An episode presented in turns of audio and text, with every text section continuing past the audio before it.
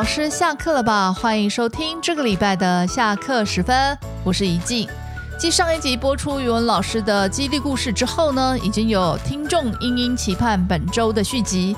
是的，本集人是邀请语文老师来分享他这一路在华语教学路上所积累感受的教学心得与提醒，是非常令大家期待的。我们就废话不多说，来吧！再一次让我们欢迎。语文老师，嗯，大家好，再见面，不是再再用声音耳朵见面，是是是是，我们上一集谈了一些你的呃进入华语教学的一些背景，跟在过程当中呃学习的一些心路历程啊。那我想问的就是，嗯，学姐，你在这个行业已经多久了？华语教学啊，不敢泄露我的年龄的秘密，但是呢，至少。三十年了吧？其实我认识于文学姐，应该是在二零零二年在明德的那九个礼拜而已。那我对学姐真的是相当，就是非常的敬仰啊，敬仰嘛，用敬仰是对的吗？也太我很喜欢学姐，你你可以知道她的个性啊，还有就是她在她这样的个性啊，还有她教学的理念，在教学上面呢，定有特别的一些策略跟方法。而且你也可以看得出来，就是学生对你的喜爱哦，特别是在汉字教学的这个部分。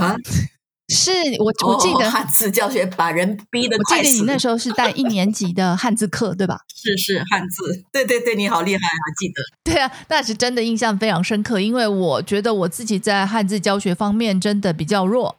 可是呢，我又一直觉得怀老师应该要能全面性的帮助学生，就是在听说读写方面，所以我一直想跟语文学姐请教，并学习你的呃教学方法跟技巧。刚好有这样的机机缘哦，我们五月就请了于文学姐先来一场讲座，谈的就是汉字教学。短短的一个多小时呢，不管是在知识内容、引导技巧以及教学心态上，都有很多的刺激与启发，而且还是在姚氏幽默的讲解之下呢，真的是精神感官都非常非常的满足，真的超级开心的。哎呀，太客气，也太客气，不会。所以我们现在回来，就是我知道你在这这个过程当中，一边教学，一边提升自己的教学质量，所以累积了很多的技巧跟策略了。怎么说呢？在我们华语教学算是我们的大前辈、大学姐。所以我想问的就是，呃，学姐，你看了这么多，就是华语教学的路上看下来，你觉得华语老师应该有哪些素养呢？嗯。嗯，讲这个素养相当高尚的一个词哈，呃，其实就是你你得具备哪些武器啊？是哪哪些武器？呃，你你说的好，对，怎么去？你有哪些工具？那么我讲的很具体，似乎没有灵性，但是其实有，就是因为这个 这个东西是从从里到外的一个。一个一个呃，思考。所以，首先，当然，你先得有这些什么语法、词汇、汉字教学法等基本功吧。这些东西是你缺一不可，你随时都得去去往里头呃存钱呐。你懂我的意思吗？存钱呐，你不是说哦，你今天用了，你存了，呃，你你你交了。多少年了？呃，十年、二十年了，这些就存够了。其实不是的，因为语言是活的，语言是活的，环境也是活的。所以呢，你的学生年年也不同。这些东西呢，我们要要随时去应对，因为确实都在变。那么，这是我觉得第一个基本功要掌握。第二个，你要随时去打磨它，就是我刚才衔接前面的话，就说随时都在变化，对不对？所以你。你须臾不可那个忘却你打磨的，不是说我有多勤快，我是一个超级懒的人。但是呢，我的这个环境教学的环境里头，随时都有问题发生。对对，你知道吧？很多人都觉得生活里头没有问题就是平安顺遂哈，不是我的感觉是问题才好啊，问题来了我就兴奋。对对，这个是一个奇怪的、莫名其妙的，叫做什么自虐吗？对，就是受虐狂吗？有人是这样说，其实就是对。问题一来了，我那个还有打磨的机会全身汗毛竖立啊！对，全身汗毛竖立，然后那个兴奋的程度啊，情绪呢溢于言表哈。我的学生都会被我吓坏，你知道吧？因为他们。他们犯错的时候都很紧张，因为学生都是这样嘛，因为学生嘛，他对对对他他他觉得他在这个这个什么阶级里头他是第一级的，所以呢，他都很恐惧，尤其你又掌握他的成绩嘛，所以他他就是很紧张。但是他们的他们意外发现哎，，老师很怎么他问问题的时候，我那个兴奋度简直是我可以大声的给他鼓掌，而且认认真真的赞美他说：“谢谢你，要不是你这个错，我还没想到这个问题那么严重。那个其他人请注意听，哎，来这呃这个时候呢，哎呀。”我的学生那个有的积极的，那个爱问的不行，他就算说学过了再问一次，我都不觉得更小啊丢脸因为嗯我要让他知道这个这些问题随时都会发生。比如说一个乐的问题，对乐的教学是多复杂的事情，你教第一学期、第二学期、第三学期到二年级、三年级，他都一样出错嘛。嗯所以呢，这个东西他反复在问，就是反复的强化他的记忆，强化他的能力。你为什么要要生气呢？你为什么要害怕呢？所以这些问题跟我们的那个教学的打磨呃机会，这就是我们的的有关，就是说我们的机会来了，打磨自己的机会来了，要这样想。嗯，是，呃，所以说你在做这个练习的时候，你注意检测你学生的学习，嗯，同时，请注意你在检测，包括小考啊、大考啊、练习啊、作业啊，这些都是检测，对不对？嗯这是一个前测、中测、后测整体的一个概念。检测学生，你同时要把它看待成检测你自己的教学。是是，你你要检测，你随时不要以为你随时教的都对，一定对，绝对不会错。你有可能错的，我都 常常错。所以呢，我就去检测，靠他们来检检测。所以他的偏误跟他的问题，其实是我的养分呐、是，所以应该要收集起来所以我常。常跟我学生说：“你们注意，你们的问题、你们的错都是我的 nutrition。”哇哦然后他们就哈哈大笑，说：“怎么有这种神经病的老师？”哈，不是的，我不是，我是说实话，这一点儿都不夸张，也一点儿都不是去啊去捧我的学生，是不是的？那么第 第三个我要提的就是说，我们要对语言的强烈的关注度跟敏锐度。嗯，原因是什么？现在我们都得了职业病了，你知道吧？只要有那个什么网上的一些资料一出来，我们耳朵一出现，我们就说：“哎呀，这个这个音是不是对怎么转换的？以前不是这个音呐、嗯怎么现在来了？嗯哎，这个词儿怎么不对呀、这个是明明是是 V O 结构，为什么它还可以另外带一个 O 啊？这这我就是随时在这儿 职业去关病啊，职业病，职业病，可以理解，对，但是这个职业病却是让我能够去很棒。啊寻找到很多的呃资料现现有的资料去做一些比嗯。对，它会存留在我的呃教学的里面啊方方面面。是。那么我在应用的时候就会快，所以我在观察这个语言环境的变化跟差异的时候，还有这个外在环境对这个语言的影响，包括网络，对不对？还有这个什么时下实用语，它是怎么形成的？那么有什么样的呃背景？有什么样的历史背景？有什么样的这个呃呃呃影响？那么学生有可能现在他水平不够，他也许不会，但是你保不齐有一个就突然蒙到了一个词儿，他问你，你你不能傻眼呐、是不是？我我遇见过有一些老师教了好多年，比我还资深，他他已经跟现实环境脱节了。完全不知道发生什么。那么对，再来就是，我觉得吧，这一点大家嗯可能没想过哈，但是我愿意提供给大家，就是我的经历，就是什么呢？我们要对这个法律有一个基本的概念。是什么意思呢？这个原因是这样的：我嗯如果一直在台湾教，我可能感受不到。对，可是因为我到了美国以后，这是一个不同的国度、不同的文化背景、不同的历史背景，他们在这个法律上的对某些事情的一个规范跟我们不不太一样。我们即便我在台湾生长这很长时间，我可能也不是真的去理解台湾的法律。是对某些事情的一个呃评价，呃不就是保障或者什么。那么为什么我这样说？原因就是因为到了这儿的时候，我们的这个我们叫做每个学期之前，我们都要制作好自己的 syllabus。这个 syllabus 这个课程设置呢，都要放在网上，它就相当一个合约，是它相当一个合约，你放上去，你不能说开学之后才放，你要在开学之前就要放。让那个选课的学生去先去看到。当然，有些那个 syllabus 是他选了课才能看到，没有错，就是这个是一个一个呃时间差的问题。但是他选了课看到以后，他可以退，是他在时间之内他可以退。他就好像我买东西，我我我有一个什么试用期吧，是不是？试用期，哎对对对，他可以这。但是呢，你要接受这个，为什么？这是一个合约，所以我看待这个事情的时候，我不是用什么，哎呀。老师爱学生啊，怎么无尽的包容什么那样子的那种感性的词，我没有，是就是一个合约。那么合约在这个自由市场、资本主义自由市场，我不要讲这边很多人觉得它是负面词哈，但是自由市场里头的核心就是合约精神。对，这个合约精神呢，我的 syllabus 就是我的合约，你看了，然后你呢留下来了继续学，就表示你 sign the contract。对，那么这个时候你就知道我怎么扣分的，所以我在那 syllabus 里头写的很清楚，怎么样扣分，怎么样可以得到什么样的呃，不是 punishment 的啦，我不会这样讲啊，是吧？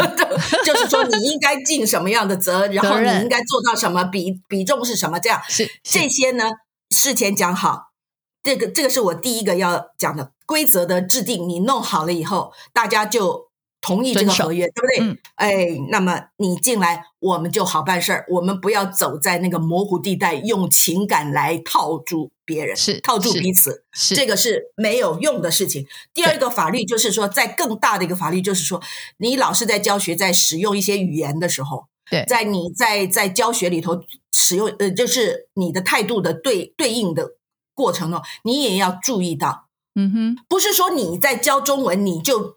以前我觉得学生进到我的教室就是我的 domain，就是我的国度吧，所以你就是等于入了我的境嘛，是吧？你就一切得听我的，是没有错。但是语言是一个交流沟通的，就是互相了解的一个工具。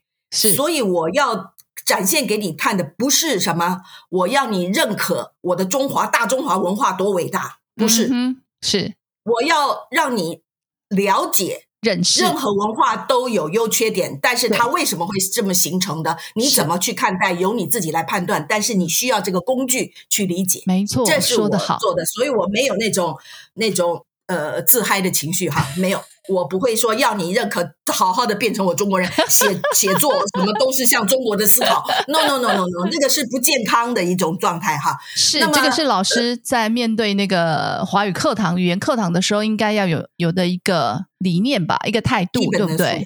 是，对对对对，应应该要有。那么呃，比如说在这个文化里头，在别人的这个这个国家，你在哪个国家，他的文化里头哪些东西是 dis，它是一个 discrimination，一个歧视。那么，在我们的语言里头，就会出现有可能变成歧视的一个语言结构。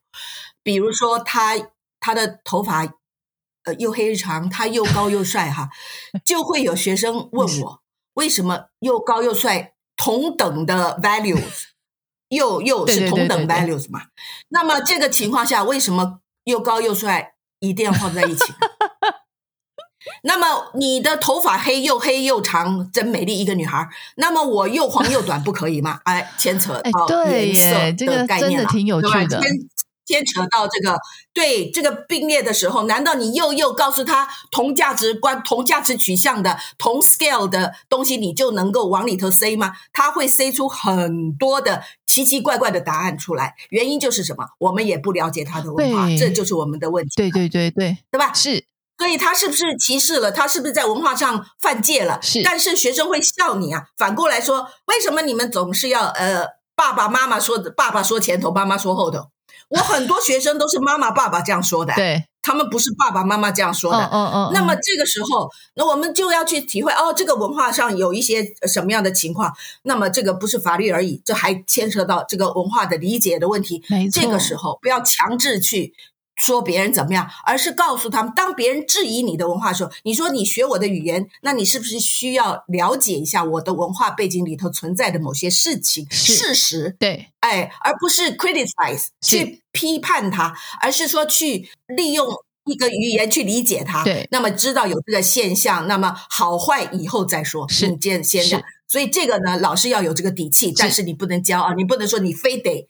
承认我的是对的，是对不对？那你也不要害怕说，哎呀，他一质疑你歧视，你就吓得慌了，对对对也不是，哎，对，所以这个是这样。那么在制定规则，你自己在制定你的嗯课程设计的规则的时候，有一点要很注意，嗯就是你要对这个成绩比重的设置呢，要有一个概念，因为根据我们传统的我们这种文化下成长的，我们是以考试为主的，对吧？对对不对对？我们是标准答案的，嗯有这个东西的。嗯可是在我我打比方，在美国的话，很多我在网上考的一些考试，其实学校也会要求我们考每一每一两年要考一个什么歧视的考试啊，什么呃什么 harassment 的考试这些，他给你出很多的情情境题啊，然后呃给你呃他给你解释一大堆的规则以后，给你出情境题，问你、嗯。这样的情况是。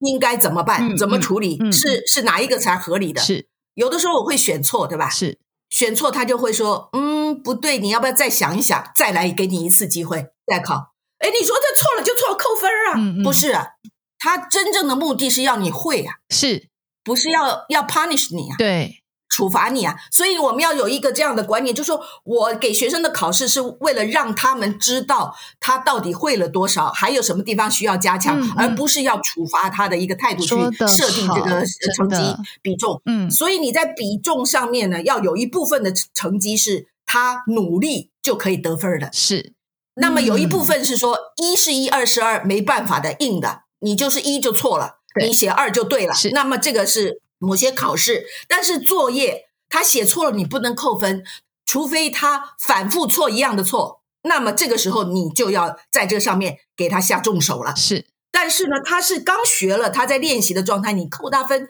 你只能让逼着学生去抄别人对的答案，嗯，这个是没有好处的，要这样思考是是你要整个换，所以你的比重，比如说呃三十五比呃六十五，或者是四十五比五十五，就是某些是硬性分，某些是那个叫做努力可以得到成就感的分数，这个你的学生才会有一个平衡，因为每个人的那个智力啊，还有背景不一样，他所以你要给他一个可以。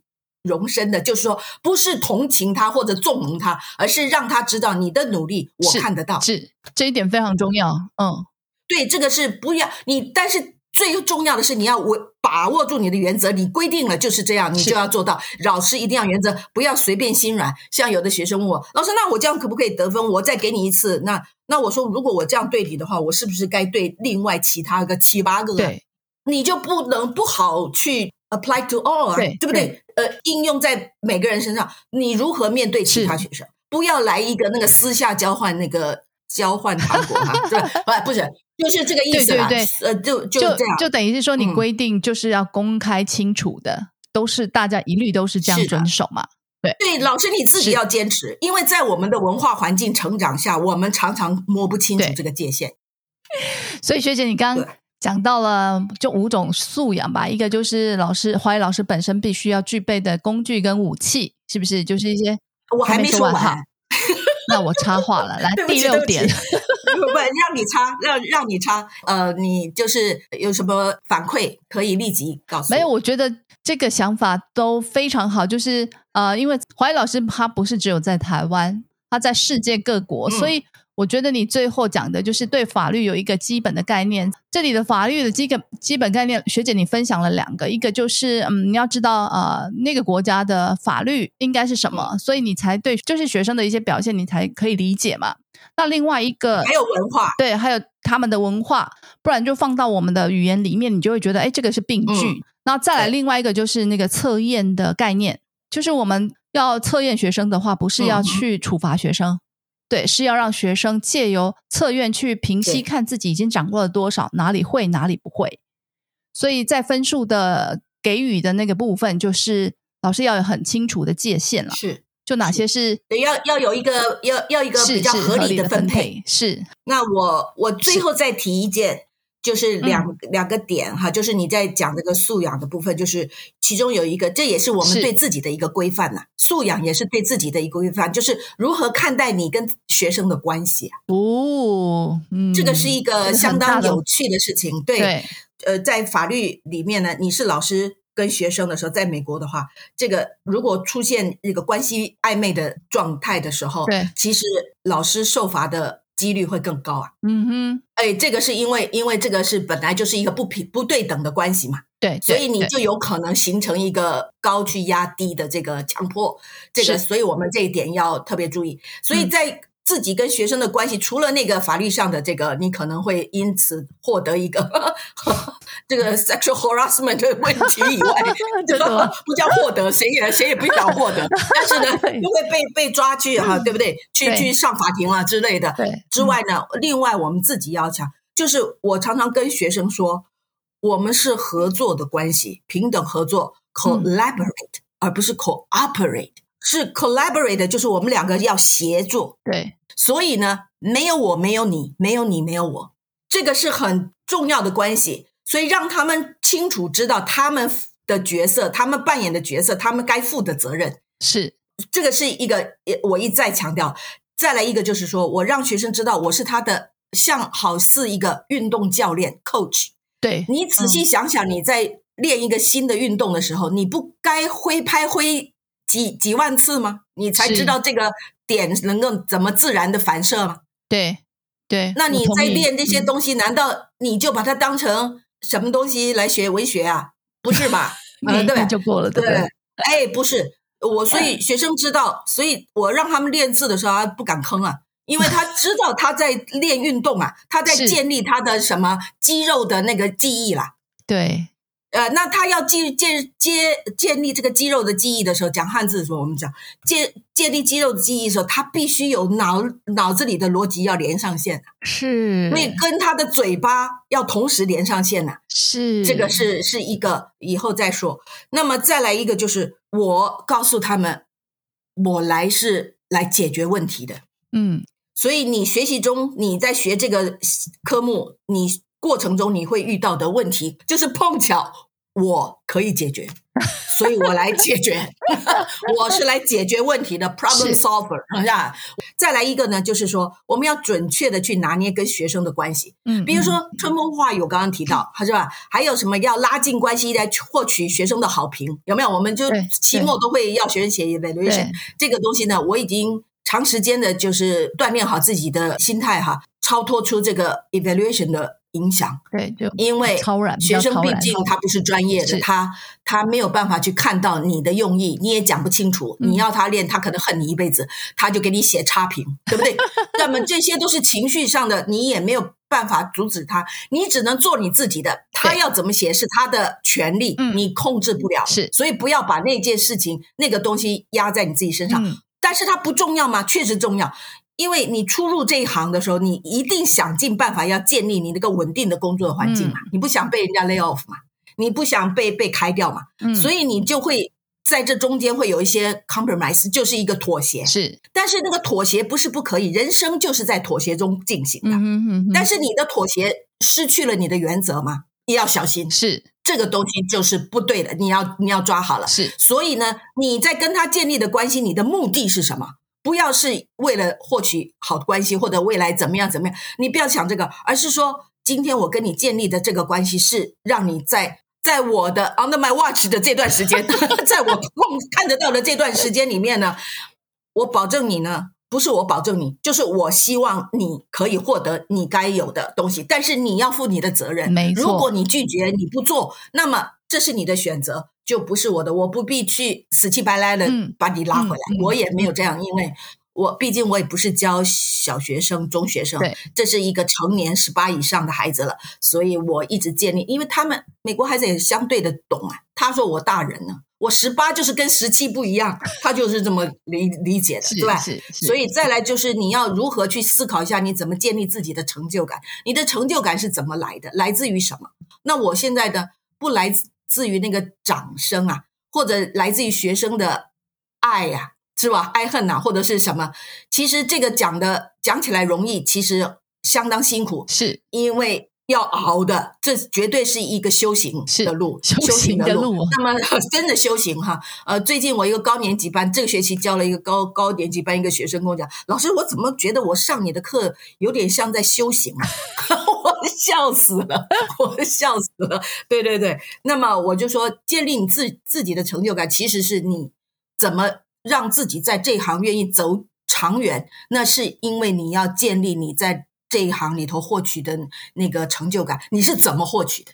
你你要获取哪一种成就感，你才能叫做什么永续经营下去？是是是，所以学姐，你是怎么建立自己的成就感呢？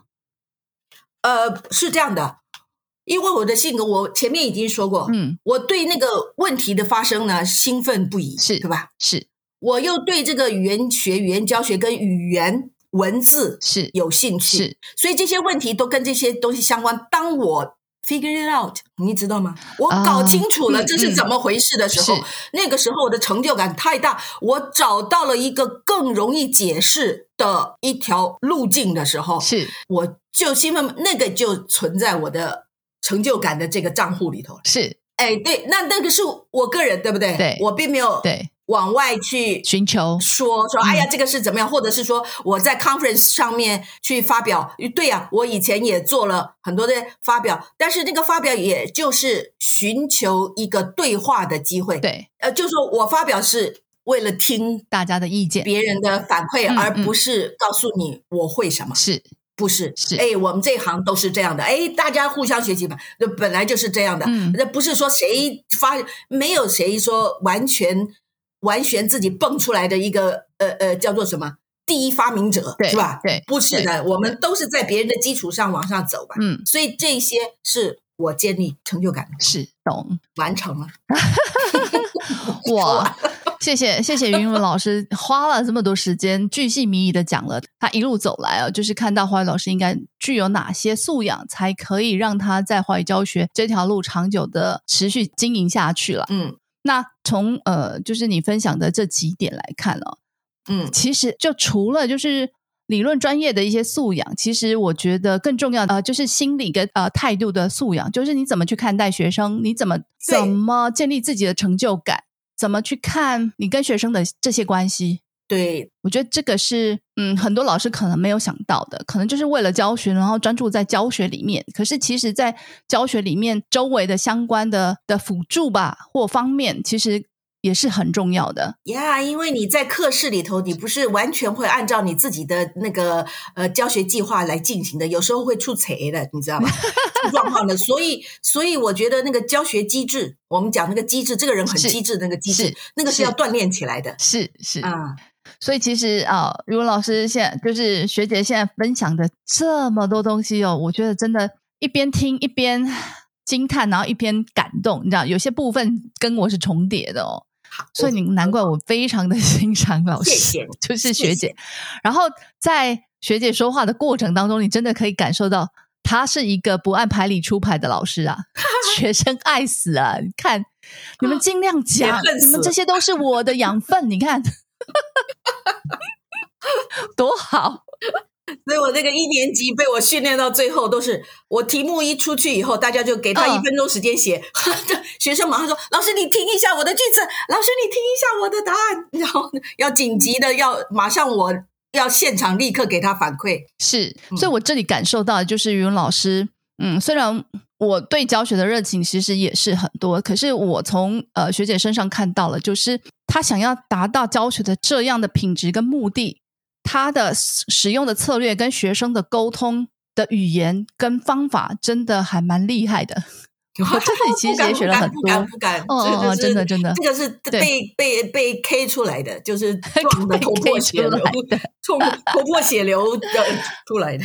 嗯嗯嗯，那今天真的非常感谢于文老师这么掏心掏肺，把自己全部的经验就这样在短短的时间里面跟我们分享哦。好像讲太多了，不会不会不会不会不会，太开心了太开心了。对，那其中有一个部分呢，其实我也会跟呃于文老师预约另外一个，就是他刚刚说的怎么看待学生跟学生的关系的这个部分呢，真的其实还蛮重要的。嗯，那我们就在期待。下一次的访谈哦，那再次感谢于文老师、于文学姐，太开心了。好，谢谢你，谢谢你邀请我，谢谢。还有下次啦。对，还有大家如果错过上个礼拜于文老师的汉字讲座的话呢，还有录音档可以观看哦，真的很精彩。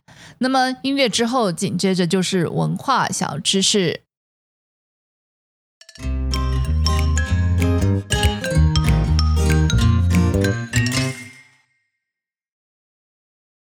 多一分知识，少一分误解；多一点认识，少一点歧视。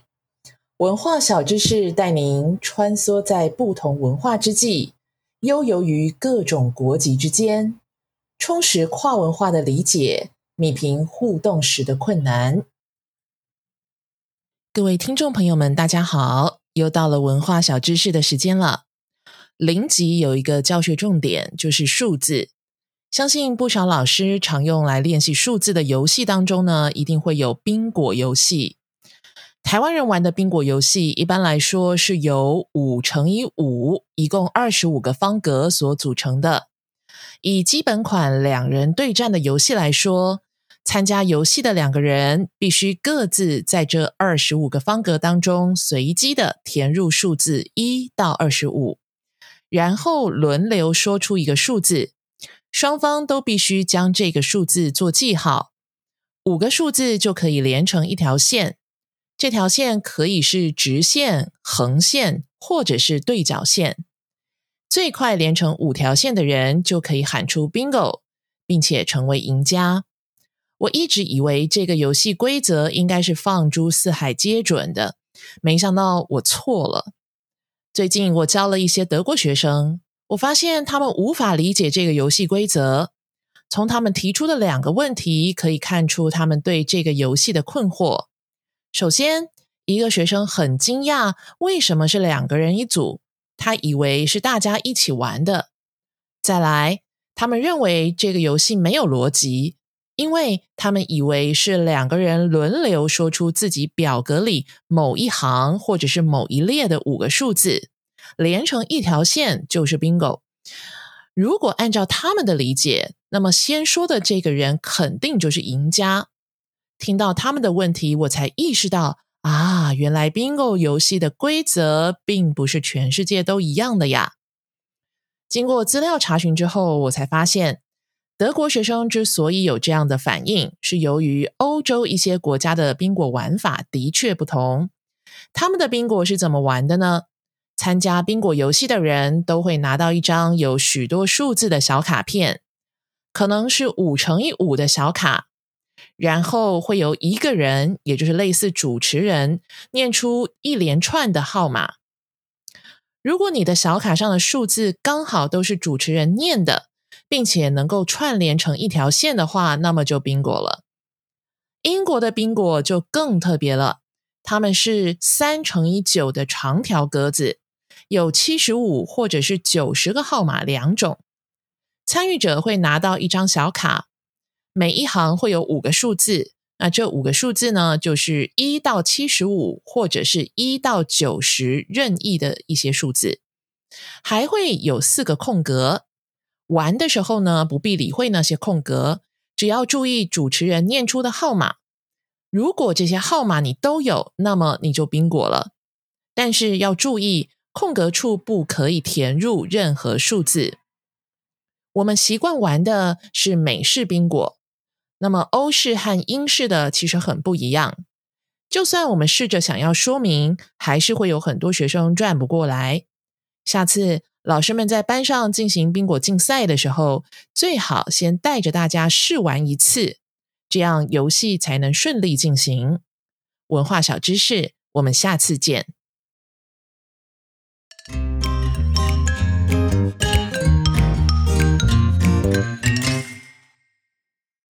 节目又到了尾声了，希望今天访谈的内容能带给老师们刺激与启发，又能会心一笑。若对当中内容有任何想法或回馈的话，也欢迎到我们官网联络我们留言，跟我们分享。以下是工商时间：二零二二年第二季线上同步讲座持续报名中，第三场六月十七日的“让句子活起来，学生动起来”的语法教学，由说吧的怡静老师，也就是我来分享交流。教语法的时候，面对教材中没有生命又无法扩展的例句，该怎么筛选调整，让句子活起来？学生不再意兴阑珊，又该如何设计引导学生开口表达，让学生动起来呢？这些技巧美角，通通在讲座中告诉你。另外，有一门成班课程是初阶华语师资养成线上六班，在七月二十五号周二晚上七点开课。是针对没有经验想入门一探华语教学面貌的朋友开设的，或者是刚入门不久、没受过专业训练、想要有系统的建立教学模式的新手老师都非常适合。内容以实务技巧为重，手把手的一步示范体验，千万别错过。如果对以上讲座课程有兴趣的话，欢迎到我们说吧语言工作室的官网 sblc.tw 报名。那么我们今天的节目就到这里，感谢您的收听，下周再见。